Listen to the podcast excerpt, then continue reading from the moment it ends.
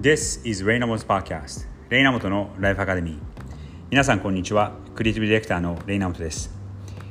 今日今この収録をニューヨークの火曜日の日中にしているんですがすごい暑い日となっています。34度が最高気温と今年2022年一番暑い日になりそうです。昨日も29度とか30度近くまで行ってすごく暑かったんですがまたさらに暑く、えー、もう夏がもう来ているなっていう感じです。昨日はですねメモリアルデーという、えー、これは、えー、記念日戦争の記念日なんですが、え、戦争の戦士をを称える記念日というのかなメモリアルデーというのがあったんですがちょうどこの日が夏の始まりというふうにされていてこの日から、えー、次の祝日は、7月4日の独立記念日。それが、その夏の真っ最中。それから9月の一番最初の月曜日が、えー、レイバーデー労働感謝の日ですかね。になるんですがそこをこのメモリアルデーからレイバーデーが、アメリカでは夏とこう皆さんが意識される時期です。なのでようやくこのなんか春らしくなかった春も一気に通り越して、え、夏になったような感じがします。ということでちょっと前置きは長くなったんですが今日はですね水曜日の配信になるので Ask me anything このご質問コーナーでいきたいと思います。今日の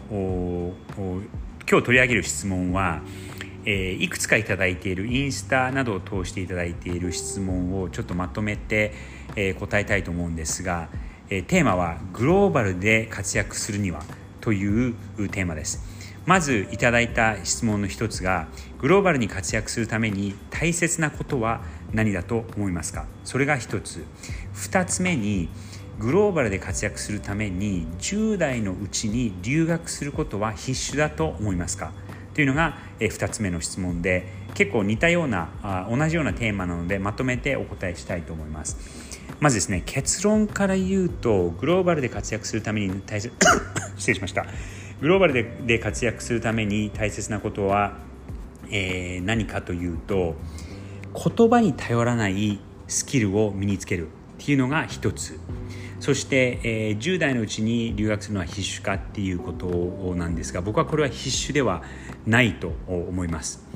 まず、えー、じゃあスキルのところから言うと、えー、言葉に頼らないスキルっていうのは例えば、え僕の場合はあの美術でそれがその社会人になってからデザインになったんですがその絵を描いたり、えレイアウトをするっていうことは、え言葉にはそこまで、まあ、もちろんその言葉が分かっていて言葉でコミュニケーションができてこあの良くないことは全くないんですが、えー、そういう手についている手に職があることで手に技術があることでできることっていうのを身につけておくと非常に役に立つとかなのかなと思います。20代の頃まだまだ一応その高校と大学、えー、ヨーロッパとアメリカで過ごして、えー、78年英語で過ごしてはいたんですがそれでもなかなかその職場で英語を流暢に使えるという立場ではなかったんですね。なのでその社内では結構苦労はしていたんですがやっぱりそのデザインっていうことを武器にしてそして絵にするっていうことを武器にして仕事をしていたのがその時そして今でも強みになっているのかなと思います。やっぱりそのコミュニケーションっていうのが大事になってきて言葉に頼らずそのこうパパッと絵を見せて何かを分かってもらったりとかこう何かをこう作ってそれがすごいっていうことになると相手はあ言葉に関係なく認めてくれる。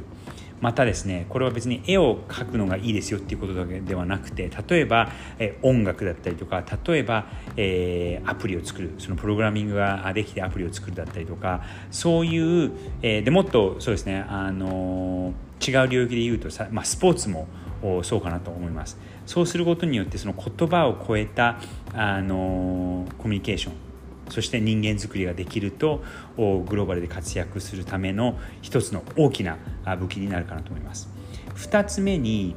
その海外に留学10代の頃に海外に留学をするのが必修かっていうことなんですが、まあ、僕はちなみにその留学をさせてもらったのでその16歳から海外に出て、え高校後半そして大学を海外で過ごして英語はそこそこできるようになったんですが正直、え今その20年以上25年ぐらい経った今でも英語が完璧かっていうと正直そうではないと思います。統計的に14歳までに英語をこう自然に学ぶ環境にないとネイティブレベルにはならないというような統計があるんですが僕は16歳から、えー教科書を通じて目でこう文字を見て覚えていった人間なので頭で覚えなきゃいけなかったんですね。その体で覚えている覚えるその耳から入ってきたのを覚えてる覚えるというよりは。そうなのでどうしてもこう考えて英語を喋んなきゃいけないというのが今でもあってなので、え、ネイティブとは言い難いかなと思います。ただその英語がネイティブにできるようになるっていうのがそのグローバルで仕事をする条件では全くないんですね。というのも特にアメリカのような人種のるつぼにいると英語がネイティブじゃない人がもうたくさんという特にニューヨークはそうなんですが本当にネイティブじゃない人がたくさんいてそれでも